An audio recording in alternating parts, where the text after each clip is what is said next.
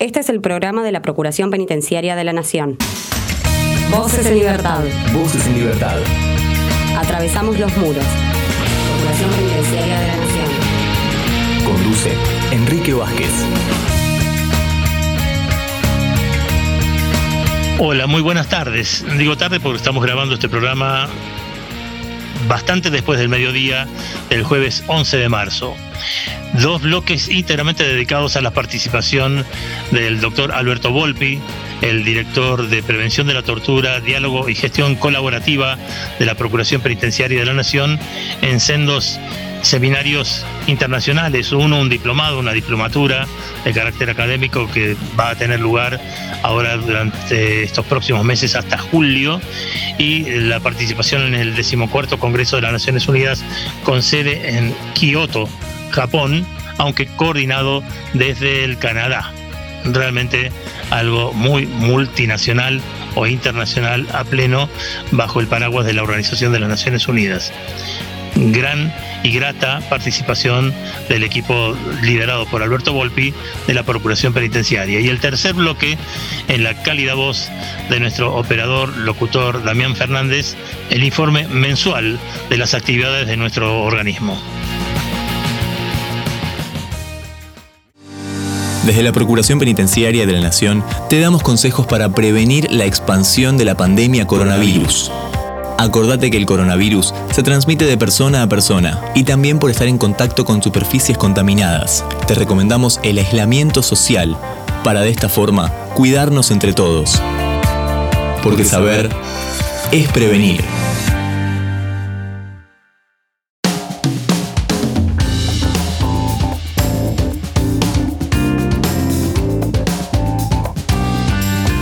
Como siempre, un enorme placer darle la más cordial bienvenida al doctor Alberto Volpi, director de Prevención de la Tortura, Diálogo y Gestión Colaborativa de la Procuración Penitenciaria de la Nación. Junto a Florencia Sosa tenemos en este caso el placer de no solamente darles la bienvenida, sino abrir o inaugurar una catarata de buenas noticias, eh, vale decir, de un mayor lucimiento, gracias a Alberto y su equipo, de la Procuración Penitenciaria de la Nación, incluso a nivel internacional. Eh, entre otras cosas, ¿por dónde Primero, muy buenas tardes, Alberto Volpi. ¿Qué tal? Buenas tardes, Florencia, Enrique, encantado de estar acá con ustedes. Muchísimas gracias. Catarata digo porque hay una sucesión de elementos que tenemos que anunciar y sobre los cuales te vamos a pedir un mayor desarrollo. El primero es la participación de la Procuración a través de tuyo y de tu equipo de un programa académico sobre prácticas restaurativas en ámbitos penitenciarios. Se trata de, un diplomado que organiza eh, un centro universitario eh, de Ecuador eh, junto a, algunas instituciones eh, latinoamericanas que se dedican a la cuestión de los derechos humanos y la prevención de la tortura en contextos de encierro. Y ahí nos invitaron a participar de, bueno, de una, de una parte de ese programa académico que está básicamente dirigido a funcionarios del Servicio Penitenciario de Ecuador, que por lo que supimos está atravesando toda una experiencia de transformación desde una institucionalidad muy, digamos, muy arcaica, muy precaria, a, digamos, un mayor nivel de profesionalización. Entonces, esta gente tiene que hacer una serie de, cursos para, ir este, ascendiendo en un nuevo escalafón que tiene. Entonces, han armado, eh, digamos, diversos diplomados, uno de los cuales tiene que ver con, digamos, la gestión, entre comillas, restaurativa de un espacio de encierro. Entonces ahí este, aparecen en, una parte del programa una serie de experiencias que son todas de Argentina, eh, que son, digamos, una es la, experiencia del taller autogestionado Liberté, que funciona en la cárcel de Batán, eh, que es una experiencia, digamos, como, digamos, asociativista de presos, que lo han hecho autónomamente ahí y que ahora están en camino de armarse como una cooperativa. Otro caso es el, digamos, la, explicación de cómo funcionan los, los comités de este, prevención de la violencia de la provincia de Buenos Aires, que instauró el Servicio Penitenciario Bonaerense. Va a estar ahí el director del Servicio Penitenciario Bonaerense, Xavier Areces. y bueno, y el otro caso es el nuestro, digamos, este, las actividades de diálogo que promueve la Procuración a través del programa Marcos de Paz. Entonces nosotros ahí vamos a tener, si no me equivoco, en principio dos módulos de seis horas cada uno, este, trabajando con esta gente a través de Zoom. Y bueno, y ahí haremos lo que podamos para aportar a, a la formación de ellos y también de todo aquel, digamos, ser humano de buena voluntad que se quiera anotar en el, programa, porque como es este, abierto, también se puede anotar cualquier persona, incluido usted, Enrique, si quiere. Muchísimas gracias. Florencia. Con esto que nos estabas contando, Alberto, me quedé pensando cómo estas instituciones toman conocimiento de la experiencia que viene realizando la Procuración Penitenciaria y cómo fue la propuesta para que ustedes pudieran participar en la creación de esta diplomatura. Bueno, viste, es como, nada, es una consecuencia natural de, alguna manera de varios años ya de, de estar en esto, ¿no? Es como, ahora se me ocurre, por ejemplo, viste, vos llegás el primer día a la facultad, no conoces a nadie, nadie te conoce. Ya el sexto o séptimo año, sos una cara conocida y, todo el mundo más o menos sabe lo que, en, qué andás, ¿no? Es un poco eso. Nosotros ya, digamos, vamos por el sexto año de trabajo, algunas cosas nuestras se han visto bastante, ¿no? Eh, y entonces, bueno, creo que todo eso fue también decantando en relaciones personales, que hay que decirlo, digamos, en este caso, de alguna manera la Celestina para nuestro ingreso en esto fue una persona que se llama Cecilia Toro, a quien le agradezco, porque ella es una, una abre puertas, ¿no? Ella, por ejemplo, nos presentó a Liberté. Eh, ella nos invitó a Salta hace unos años a, dar una charla en la universidad. Y bueno, una, una, persona que se dedica a la academia, que está, estuvo en Ilanut, se acaba de ir de Ilanut, ahora se va a hacer otras cosas. Y bueno, ella perdón, y la NUD, y la perdón, te interrumpo porque por radio las siglas eh, pueden confundir. Eh, es el Instituto Latinoamericano de las Naciones Unidas para la Prevención del Delito y el Tratamiento de los Delincuentes, ¿verdad? Exacto, que digamos también apoya y participa de este programa de, formación en el que vamos a participar. Si ustedes miran el programa, que creo que está publicado en la página de la Procuración, digamos, la, autoridad de ILANUD es la que, la que empieza con el programa casi, ¿no? Este, porque a ellos les interesa promover todas estas cosas. Así que bueno, ese es un poco el, el camino en el que estamos, que por otro lado, digamos, hay que decirlo, es un camino, digamos, donde cada vez este, esto de, de la reforma en clave restaurativa, en general, digo, de los espacios de encierro y en general de la sociedad, me parece que es algo que, que, está, está en avance, obviamente. Me parece que es una fuerza que se mueve este, y que probablemente sea la respuesta para muchos de nuestros problemas. Estoy viendo que es internacional en serio, ¿eh? veo la planta docente, eh, está en la procuración esto, ¿no? El director de ILANUD, vale decir, repito, el Instituto Latinoamericano de las Naciones Unidas para la Prevención del Delito, que es un costarricense, Douglas Durán, eh, otro Alexis Sánchez, también del ILANUD de Costa Rica, veo gente de Guatemala, de la Argentina obviamente varios, de Colombia. Todo plantel internacional tiene más o menos la... Perdóname Enrique, viste que todo plantel internacional tiene este, más o menos la mitad de argentinos. Mira vos, sí, sí, veo, veo en la proporción más o menos del 50%, pero hay mexicanos, venezolanos, brasileños, peruanos, eh, interesantísimo. ¿Esto va a ser una, una sola jornada mm, diaria o son varios? Yo no, no tengo ahora presente, pero no, no, es un, es un diplomado que tiene una carga horaria, te diría, importante, a, nivel este, de, como si te dijera, de una maestría, sí. Nosotros tenemos eh, dos módulos, pero en total se suma un montón de horas, sí. Perdón, sí, estoy viendo 210 horas académicas, sí, claro. Sí, sí, ¿Sí? ¿Florencia? La modalidad va a ser virtual porque me imagino que de ser así van a poder participar personas eh, en todo el territorio latinoamericano, lo que enriquecería muchísimo todo lo que tiene que ver con, esta diplomatura. Sí, es como vos te imaginas, tal cual. Es todo virtual, así que sí, se puede anotar cualquiera, tal cual. Sí, ya nos dijo que podemos, eh, incluso nosotros. Hasta nosotros, dijo Alberto. Hasta nosotros. Hasta usted, hasta Enrique, sí. pero también diría hasta Florencia ningún problema. Yo ya me sumé en su momento al curso que ustedes habían dado, creo que fue en 2019, eh, para ser facilitadora de diálogo en contextos de encierro. Quiero que lo sepan todos. Bueno, muy, bien. seguro que tenés el certificado incluso. Por supuesto. Bueno. pero hay más, hay más actividades de, Alberto Volpi que tenemos eh, para desarrollar en estos dos bloques que tenemos previstos hoy eh, con él. Eh, por un lado está esto del diplomado. ¿Por qué le dicen diplomado cuando en realidad está bien lo que dijo Florencia, diplomatura? No sé, es este. Supongo que debe ser en, ecuatoriano, se debe decir así. Una modalidad más del norte de Sudamérica, ¿sí? Sí, sí, sí. Hay algunas cosas diferentes. Tenemos también la participación tuya en un, eh, ¿cómo sería? Una, reunión auxiliar, ancillary meeting, este, eh, en, un Congreso de las Naciones Unidas para la Prevención del Delito y eh, por la Justicia Criminal en Tokio. En Kioto. Kioto, perdón, Kioto, bueno, de Japón. En Kioto, que bueno, a nosotros no nos mucho si era en uno u otro lugar porque lo hicimos virtual, ¿no? Este, ¿Ya terminó?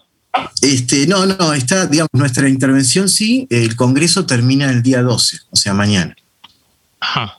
Pero que como es, si no me equivoco, mañana de Japón sería, este, creo que un día, el 12 de Japón, creo que es, no sé si mañana. No tengo, la verdad que no tengo. Claro. Este, pero bueno, estamos, estuvimos ahí en ese, en ese congreso eh, a raíz de una petición del gobierno de Canadá.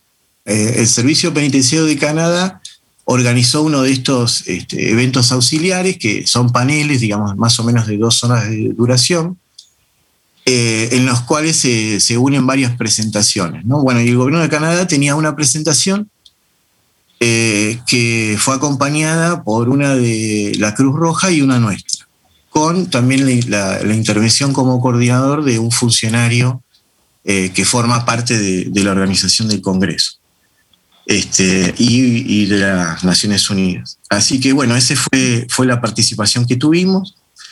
El tema de, este evento era eh, cómo prevenir eh, el encierro, el encierro o el solitario y mm, el engome, como se le dice acá en nuestro medio, ¿no? Este, bueno, nosotros lo que planteamos este, y propusimos en, el marco de este panel fue que el diálogo es una herramienta que permite eh, prevenir todas las situaciones o la mayoría de las situaciones, o por lo menos alguna buena parte de las situaciones que derivan en el aislamiento. ¿no? Tales como las... Déjame por favor, déjame por favor anunciar eh, que pasamos al siguiente bloque, Alberto Volpi, eh, para que nos desarrolles más esta participación tuya en el estoy viendo, sí, Kyoto Congress, el decimocuarto Congreso de las Naciones Unidas sobre Prevención del Delito y Justicia Penal, Kyoto, Japón, del 7 al 12 de marzo. En breves instantes volvemos con el señor director eh, del, ¿cómo se llama? El director de Prevención de la Tortura, Diálogo y Gestión Colaborativa de la Procuración Penitenciaria de la Nación, el doctor Alberto Volpi.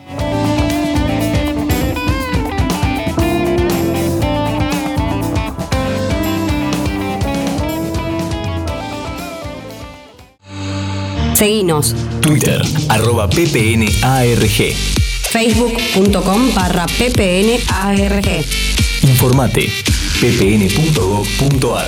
Voces en Libertad. Voces en Libertad. Un programa de la Procuración Penitenciaria de la Nación.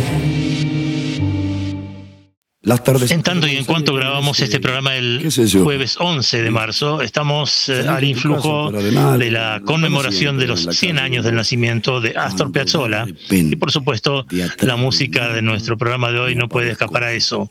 En primer lugar, Balada para un loco, en la voz de Roberto Goyeneche. Penúltimo lingera y de primer polizonte en el viaje a Venus. Medio melón en la cabeza, las rayas de la camisa pintadas en la piel dos mediasuelas clavadas en los pies y una banderita de taxi libre levantada en cada mano. ¿Te reís? Pero solo vos me ves. Porque los mariquíes me guiñan, los semáforos me dan tres luces celestes y las naranjas del frutero de la esquina me tiran azares. Vení, que así medio bailando y medio volando, me saco el melón para saludarte, te regalo una banderita y te digo, ya sé que estoy piantao, piantao, piantao. ¿No ves que va la luna rodando por Callao? Que un corso de astronautas y niños con un vals me baila alrededor. Baila, vení, volá. Ya sé que estoy piantao, piantao, piantao. Yo miro a Buenos Aires del nido de un gorrión y a vos te vi tan triste, vení volar, sentí el loco berretín que tengo para vos. Loco, loco, loco, cuando anochezca en tu porteña soledad, por la ribera de tu sábana vendré con un poema y un trombón a desvelarte el corazón. Loco, loco, loco, loco, como una acróbata de mente saltaré sobre el abismo de tu escote hasta sentir que enloquecí tu corazón de libertad. Ya vas a ver. Salgamos a volar, querida mía Subite a mi ilusión Super Sport y vamos a correr por las cornisas con una golondrina en el motor. De Vieite nos aplauden. ¡Viva, viva! Los locos que inventaron el amor. Y un ángel, y un soldado, y una niña nos dan un balsecito bailador. Nos sale a saludar la gente linda y loco, pero, pero tuyo qué sé yo. Provoco campanario con la risa y al fin te miro y canto a media voz.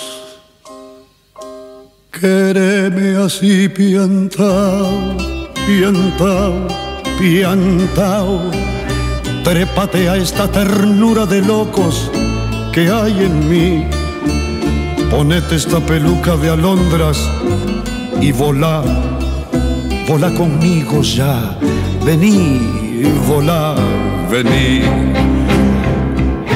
Quédeme así, piantao, piantao, piantao, abrite los amores que vamos a intentar. La mágica locura total de revivir. Vení, volá, vení, la, la, la, la, la. Viva viva, viva, loco,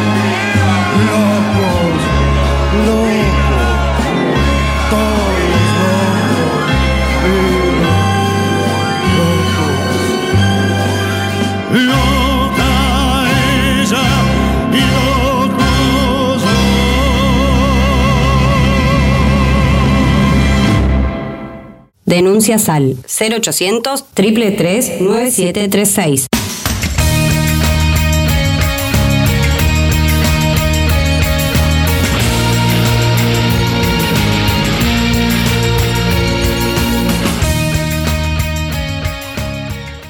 Estás escuchando Voces en Libertad. Voces en Libertad.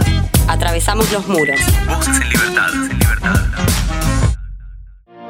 PPN te informa, ante la presencia de los síntomas fiebre y tos, fiebre y dolor de garganta, fiebre y dificultad respiratoria, no, te automediques. Consulta inmediatamente al sistema de salud a través de cualquiera de estos teléfonos 0800 222 1002 4292 3896 o llamando al 107 porque saber es prevenir.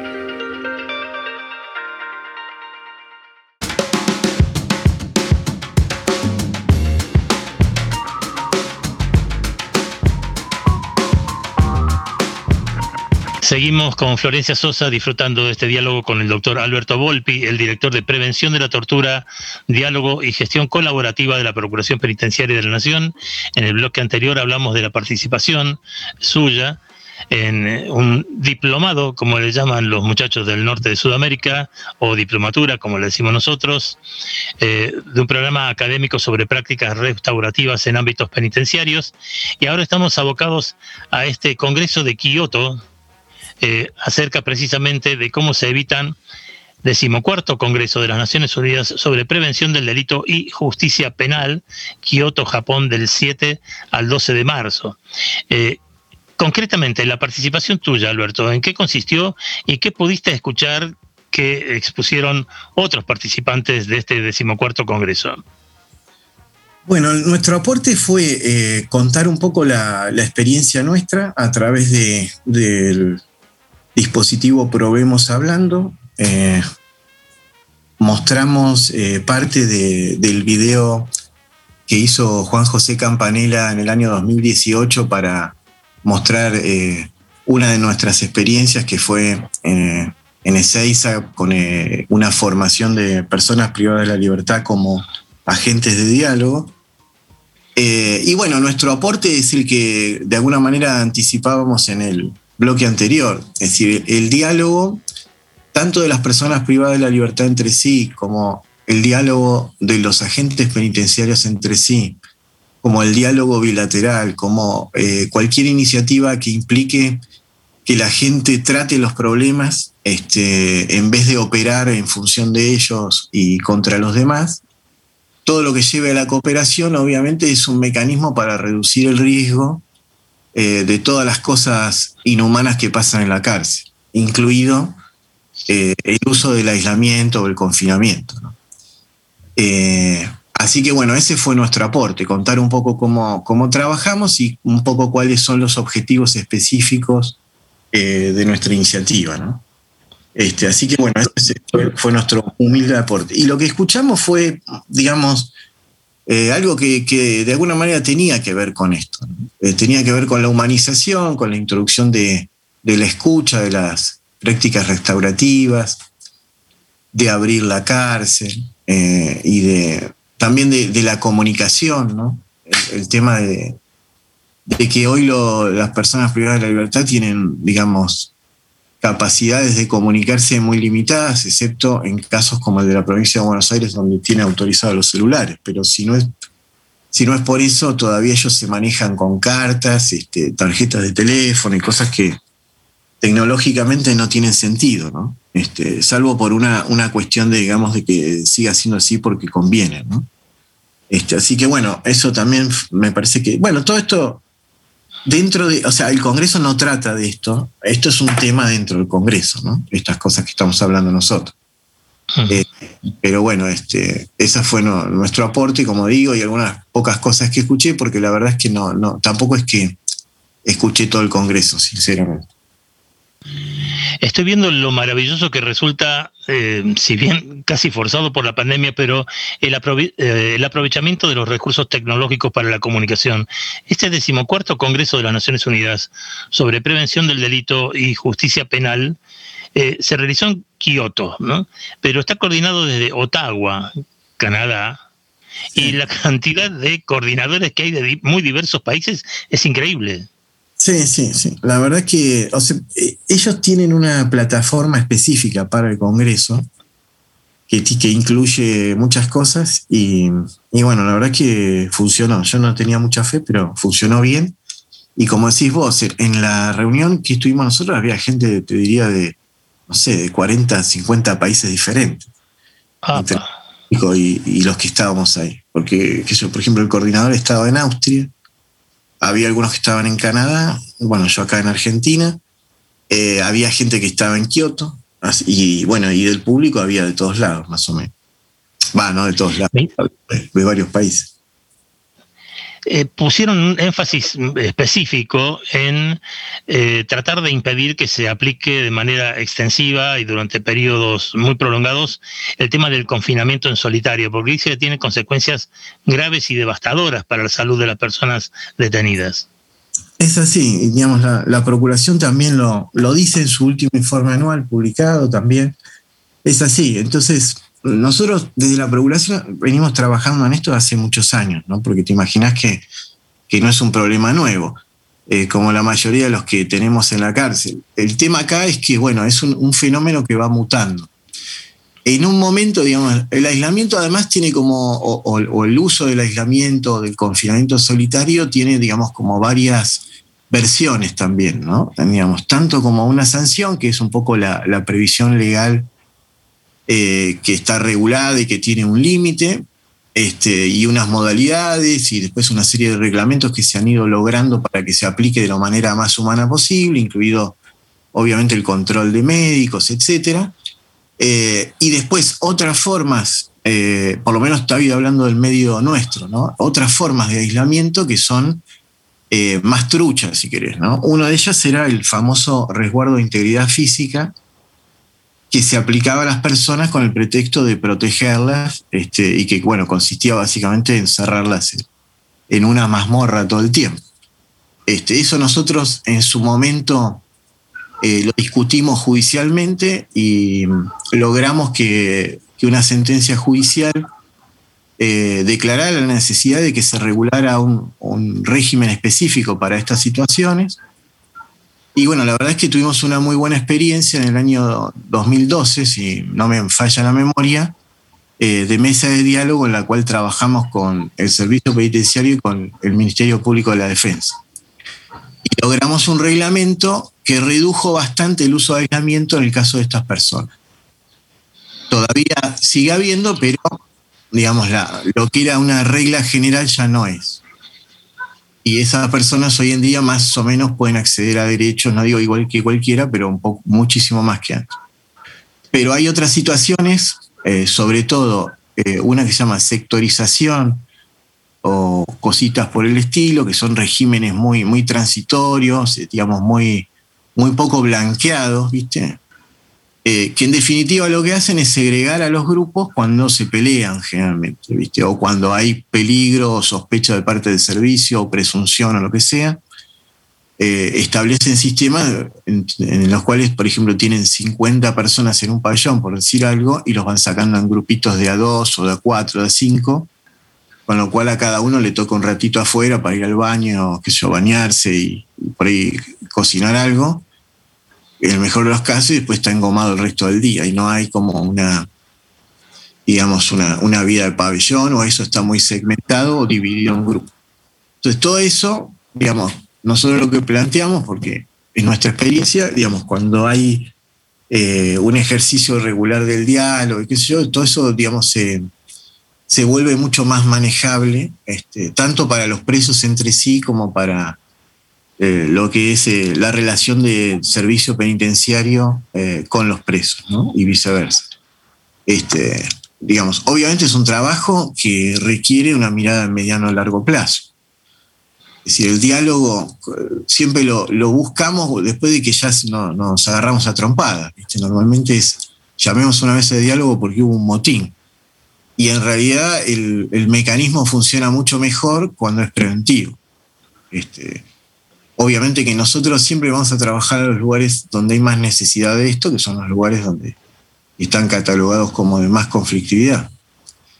Y sabemos que tiene efecto, pero también sabemos que si, digamos, si se abandona eh, eh, la práctica del diálogo, digamos, como toda habilidad que uno adquiere, la va olvidando, la va dejando un poquito atrás. Y del mismo modo que uno la puede recordar y la puede aprender y sumar a, su vida. ¿no? Este es un poco la, eh, el aporte nuestro, este, insisto, como un mecanismo preventivo.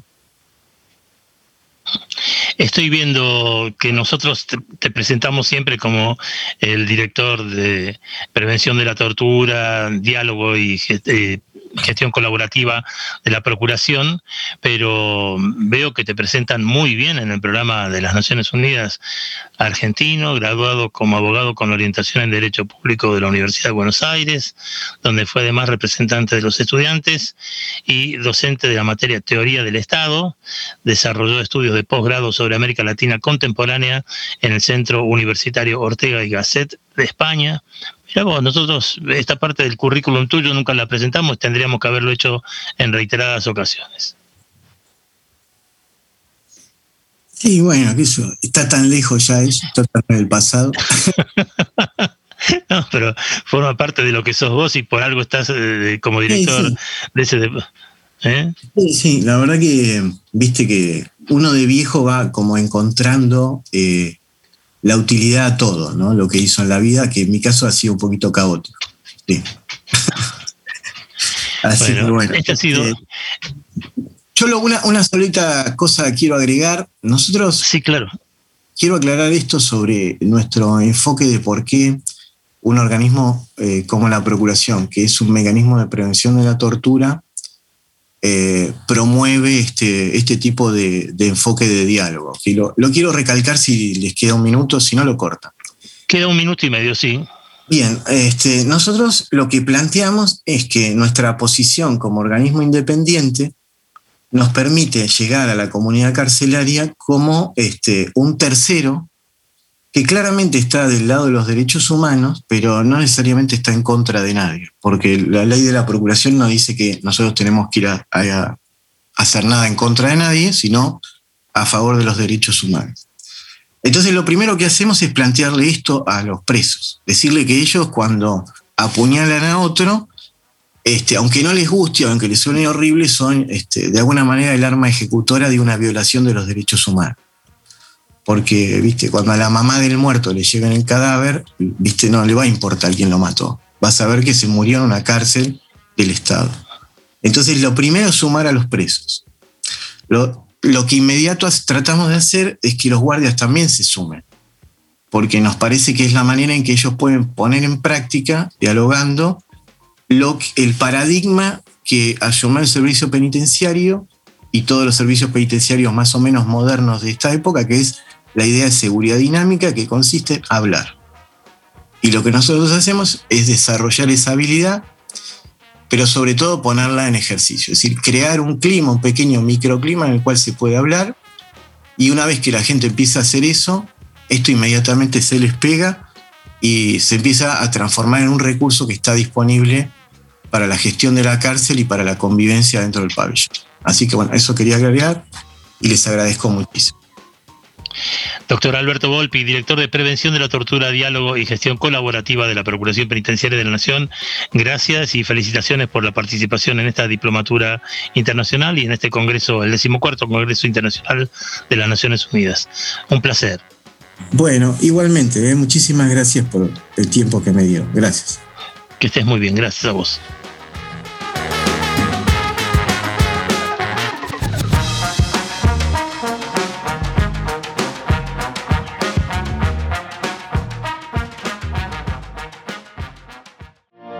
Desde la Procuración Penitenciaria de la Nación te damos algunos consejos para prevenir el coronavirus. Lavate bien las manos con jabón, especialmente antes de comer y al regresar de tu casa. Estornudado tosé siempre con el pliegue del codo. Usa un pañuelo, tiralo en el tacho y lavate las manos inmediatamente. Evita el contacto con personas con síntomas respiratorios. No compartas vasos, botellas, mate o elementos personales. Ventila los ambientes y desinfecta las superficies y objetos que se usan con frecuencia. PPN te informa, porque saber es prevenir.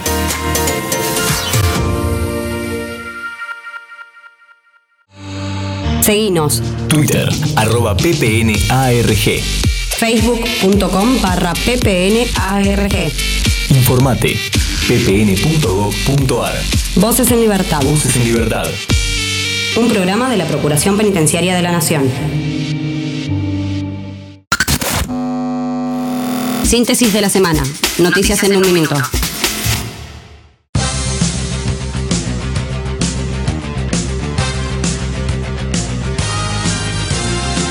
La PPN participará de un programa académico sobre prácticas restaurativas en ámbitos penitenciarios. El Instituto Superior Tecnológico Cotopaxi y la Academia Latinoamericana de Derecho Penal Penitenciario, con el apoyo de ILANUD y otras instituciones, organizan este año el programa de formación diplomado internacional en Derecho Penitenciario, Justicia Restaurativa, Prevención y Solución de Conflictos Intramuros. Educación en la Unidad Penal número 12 de Vietnam. La representante de la delegación Viedma, Gloria Jara Guerrero, e integrantes del equipo de la PPN realizaron una visita a la colonia penal de Viedma en el marco del inicio del ciclo lectivo en contexto de encierro. 29 detenidos de la unidad 13 de Junín se capacitaron en oficios durante la pandemia. Mucho de lo producido por los detenidos a modo de prácticas profesionales tienen un fin solidario. Por ejemplo, la producción de pelucas fueron destinadas a pacientes oncológicos y los juguetes de madera fueron entregados a instituciones infantiles y merenderos. Detenidos de un penal hicieron alpargatas para un jardín de infantes. En el marco de los cursos de formación laboral desarrollados en la unidad 30 de General Alvear, un grupo de reclusos confeccionó calzados y rosarios a beneficio de los niños del Jardín de Infantes 903 y la parroquia San José de esa misma ciudad.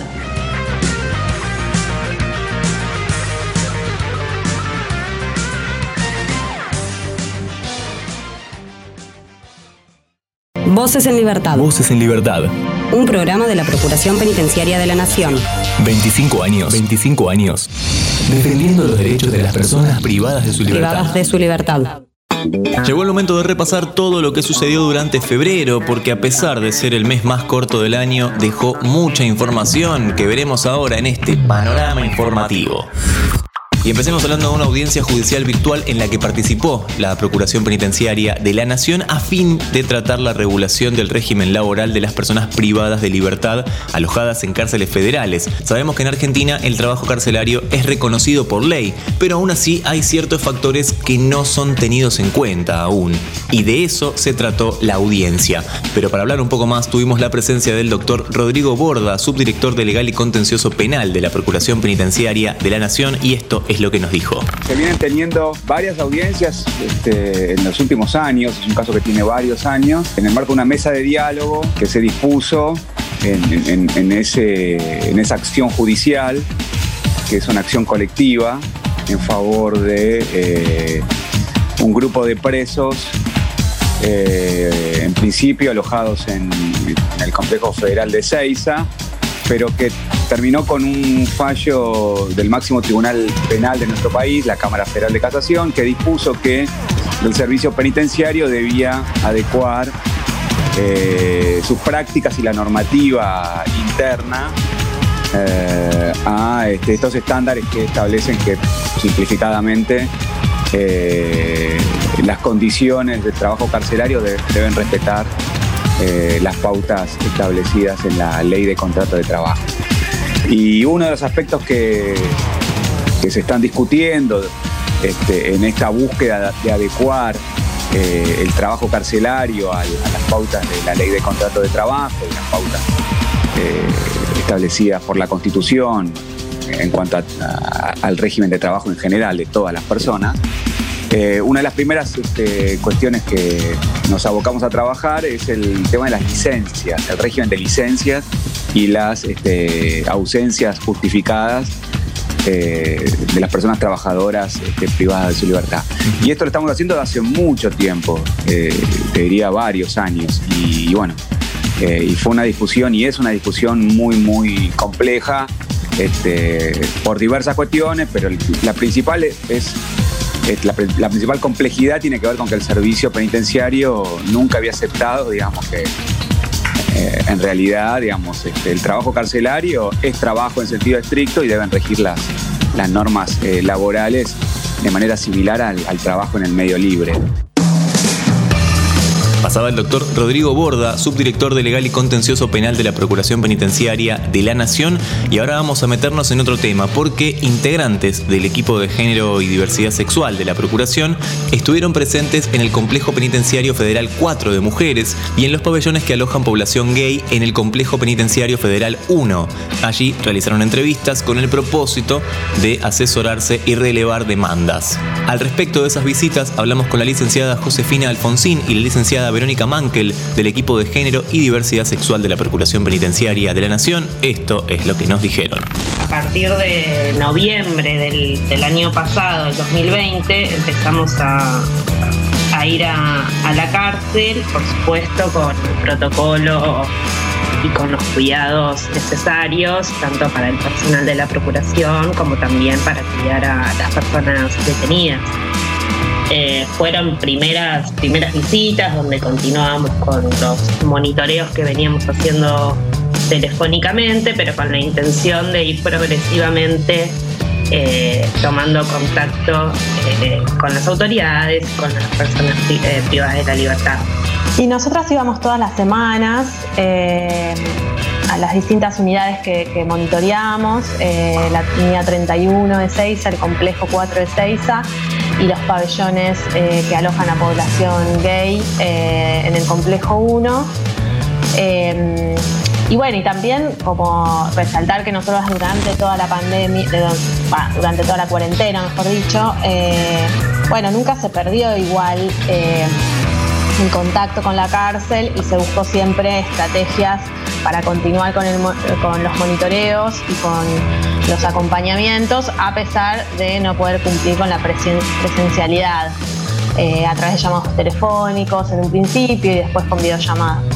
Siempre la presencialidad, la presencia de la procuración en la cárcel siempre es importante, así que bueno, estamos también contentas de poder volver. Yo fui a hacer un relevamiento en los pabellones del complejo 1 que alojan a personas gays eh, que como decía Vero, tuvimos durante todo el año un contacto, un contacto telefónico muy cercano, pero en esta oportunidad fuimos a las instalaciones de, los, a los distintos módulos, porque la población está alojada en distintos módulos, y fuimos con el doctor Alberto Volpi, porque desde el equipo de género eh, se está empezando a trabajar en un programa en una intervención conjunta para promover un espacio como el que desde Marcos de Paz y Probemos Hablando, eh, para trabajar eh, con cuestiones de convivencia, para fomentar el diálogo. Digamos que la, durante la pandemia también se, se perdieron muchos muchos espacios en la cárcel, actividades recreativas, actividades laborales, digamos, todo se, se redujo, entonces eh, también en, algunos espacios se aumentó la, la, tensión en la convivencia y demás, y teniendo la oportunidad de, poder trabajar con la presencialidad, nos, estamos apostando a generar ahí un trabajo sostenido con, con el programa Probemos Hablar. Pasaban las licenciadas Josefina Alfonsín y Verónica Mankel del equipo de Género y Diversidad Sexual de la Procuración Penitenciaria. Y ahora vamos a meternos en el reporte anual 2020 sobre muertes bajo custodia del Servicio Penitenciario Federal. El equipo de fallecimientos en prisión de la Procuración emitió un informe sobre muertes ocurridas en cárceles federales durante el año pasado. El doctor Rodrigo Gual nos acompañó hablando de este tema. Él es jefe del equipo de investigación de fallecimientos en prisión de la Procuración Penitenciaria y esto es lo que nos dijo que el tema de la muerte bajo custodia, al igual que cualquier otro tema que uno quiera eh, trabajar vinculado con prisión, va a estar necesariamente atravesado por, por la emergencia del COVID, ¿no? Eh, y entonces me parece que uno no puede dejar de pensar esa emergencia eh, no solo a la hora de pensar lo más obvio, que es las personas que fallecieron de COVID dentro de prisión, sino también otros fenómenos que ocurran dentro de la cárcel e inclusive otros fenómenos vinculados con la muerte no COVID dentro de la cárcel. Porque cuando uno mira los números, detecta, lo primero que detecta es muy simplemente, digamos, eh, cómo creció el número de fallecimientos durante el año y uno diría, bueno, claro, es que si hubo 17 muertes por COVID, es entendible que la cantidad de muertes sea entre 10 y 20 eh, más que eh, los años anteriores, ¿no? Pero después cuando uno desglosa un poco más ese número de muertes totales para el año, que es de 58, que insisto, es el año más con mayor cantidad de muertes desde que nosotros trabajamos la temática, desde el año 2009, digo, que en el año 2012 hubo 56, este con 58 es el año más, más, más notorio. Pero claro, uno diría, uno podría hacer una mirada más simple y decir, bueno, claro, si hubo 17 muertes por COVID es entendible que es el año con más muertes. Eh, pero luego uno puede entonces proponerse eh, separar del análisis esas 17 muertes y ver qué pasó en el resto del periodo, ¿no? Entonces, por ejemplo, uno detecta que fue el año con mayor cantidad de muertes por arma blanca desde que nosotros trabajamos en el periodo, es decir, la mayor cantidad de muertes por conflictos entre presos. Eh, y entonces ahí uno también tiene que tratar de ver con qué pasó eh, con las cárceles, cómo se gestionaron las cárceles durante el COVID y durante el aislamiento, cómo se gestionaron las cárceles durante esos meses sin familia dentro de la prisión, sin universidad dentro de la prisión, con menor acceso a los organismos de control, con menor acceso a la defensoría, porque seguramente algo, eh, por supuesto que es algo absolutamente hipotético lo que estoy diciendo, pero seguramente que algo de cómo se gestionaron esas cárceles con menor control y menor visibilidad de afuera tenga algo para decir sobre eh, que es el año con mayor cantidad de muertes en las prisiones federales. Pasaba el doctor Rodrigo Gual, jefe del equipo de investigación de fallecimientos en prisión de la Procuración Penitenciaria de la Nación, y nos vamos a un tema completamente distinto porque el 13 de febrero fue el Día Internacional de la Radio, y para conmemorar ese día tuvimos el placer de hablar con una eminencia de la radiofonía nacional. Eduardo Aliberti, uno de los fundadores de la Escuela Terciaria de Estudios Radiofónicos, más conocida como ETER, y también de Radio UBA, entre muchas cosas, por supuesto, ya que tiene un currículum muy extenso. Alguien que no necesita presentación, ya que esa voz es inconfundible. Escuchamos lo que nos dijo Eduardo Aliberti.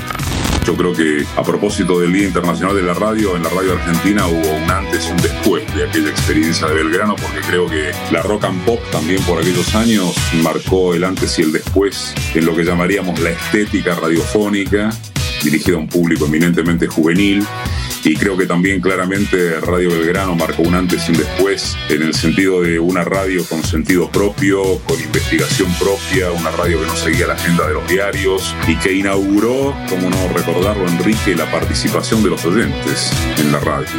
De manera que bueno, me, me emociona particularmente hablar con vos y recordar esto. Porque además vivo escuchando radio a cualquier hora, encima soy medio insomne, así que eh, hablo con la radio a las madrugadas. Lo que sí me pasa es que me cuesta mucho, y esto con el correr de los años más todavía, ponerme en situación estrictamente de oyente. Me refiero a, eh, a lo dificultoso que me es no, no analizar cada cosa que pasa. Y si alguno me filmara, y mi mujer eh, y mis mujeres de Ostrora también son testigos de encontrarme hablando solo sobre toda la madrugada, ¿no? Esa cortina así no va, esa grabación no puede estar con el audio cortado para arriba y, todas esas cosas que en la radio hoy va a sonar melanco, pero la verdad es que en la radio de antes estaban más cuidadas. El tema de la radio de autor del saber hacer radio, del cómo expresarse, del cómo relacionarse con la,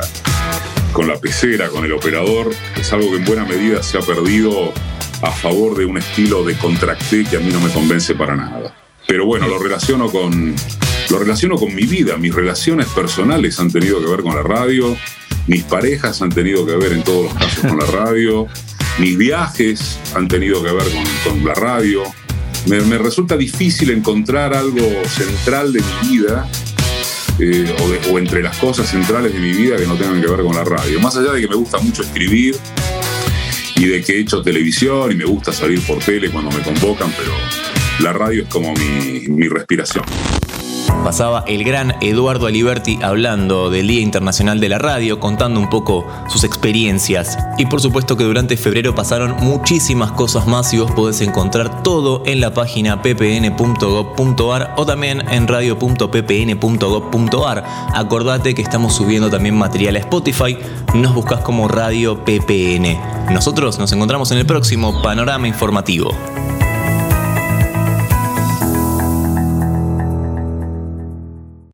Volvé a escuchar este u otro programa a través de la web oficial radio.ppn.gov.ar. Radio.ppn.gov.ar. Voces en libertad. Cinco años. Y acá Piazzolla no aparece como autor, sino como intérprete de su instrumento, el bandoneón. El tema es de Aníbal Troilo y Cátulo Castillo. La última curda y la voz es de Roberto Goyeneche.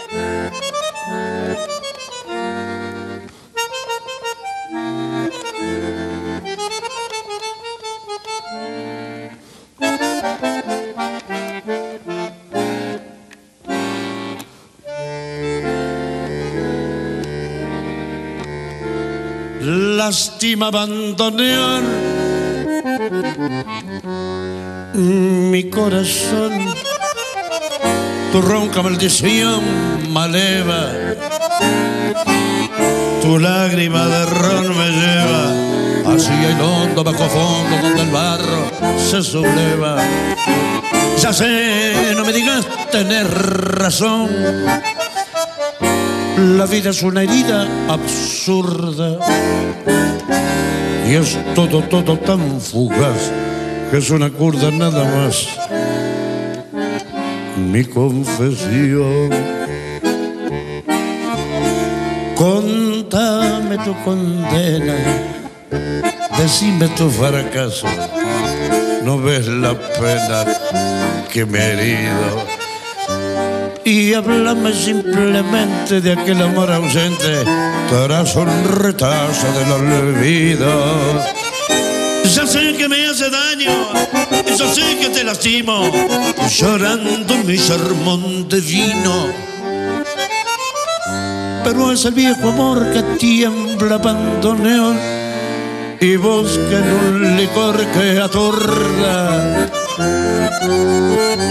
La curda que al final termine la función, corriéndole un telón al corazón. un poco de recuerdo y sin sabor. Gotea tu razón colerdo marea tu licor y arrea en la tropilla de la sorda al volcar la última curda cerrame el ventanal que arrastra el sol su lento caracol de sueño. No ves que vengo de un país que está de olvido siempre gris tras el alcohol. Contame tu condena, decime tu fracaso. No es la pena que me he herido y háblame simplemente de aquel amor ausente tras un retazo del olvido. Ya sé que me hace daño, yo sé que te lastimo, llorando mi sermón de vino. El viejo amor que tiembla abandoneón y busca en un licor que atorda la cuerda que al final termina la función, corriéndole un telón al corazón.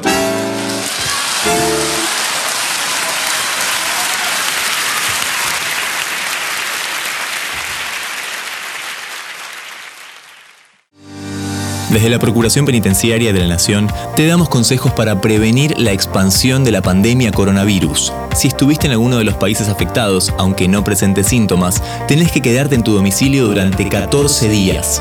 Para más información, ingresa a argentina.gov.ar barra salud barra coronavirus. PPN te informa, porque saber es prevenir.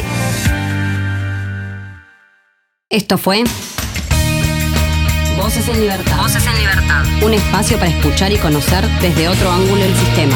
Seguimos en arroba ppnart y www.ppn.gov.ar.